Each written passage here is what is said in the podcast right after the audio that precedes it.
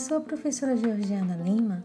Sejam todos e todas bem-vindos e bem-vindas a mais este canal em que dialogaremos sobre diferentes assuntos relacionados a temas sobre educação, cultura e artes de uma maneira geral.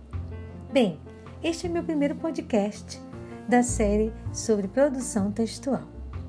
E para começarmos, vamos tratar um assunto que é de suma importância para a sua preparação, tanto para concursos públicos quanto para o Enem. Deixando bem claro que a tipologia textual está presente tanto nas provas de língua portuguesa quanto nas redações. E aqui nós iremos apresentar as principais características de cada tipologia textual para evitar que você caia em pegadinhas durante a sua prova. Mas afinal, vocês podem me perguntar: qual é a diferença entre a tipologia textual e o gênero textual? Ou é tudo igual? Não. Não é tudo igual, pessoal. O gênero textual ele está relacionado a um contexto histórico e cultural. E são diversos os exemplos, como uma carta, um e-mail, uma receita culinária, telefonemas, etc.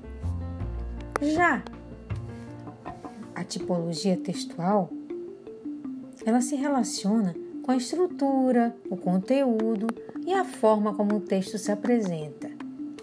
E os quatro principais tipos que abordaremos são os seguintes: a narração, a dissertação, a descrição e injunção. Mas o meu objetivo aqui neste podcast de hoje nós trabalharmos especificamente com a narração, certo? Estão preparados? Então, vamos lá. Nós podemos começar falando qual é a principal qual é a principal finalidade de um texto narrativo. A principal finalidade de um texto narrativo é contar uma história através de uma sequência de ações reais ou imaginárias.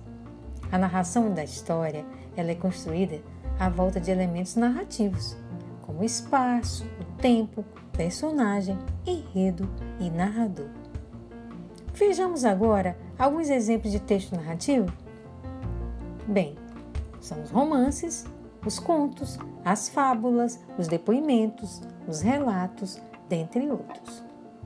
Precisamos destacar aqui, e não esqueçam disso, por favor, que o texto narrativo é, na maioria das vezes, escrito em prosa. Aí vocês podem me perguntar, mas por que isso, professora? Porque ele é caracterizado por narrar uma história, ou seja, contar uma história através de uma sequência de várias ações reais ou imaginárias. Essa sucessão de acontecimentos é contada por um narrador e está também estruturada em introdução, desenvolvimento e conclusão. É, não é só a dissertação que precisa seguir essa sequência, não. Uma boa narrativa também precisa seguir esses passos.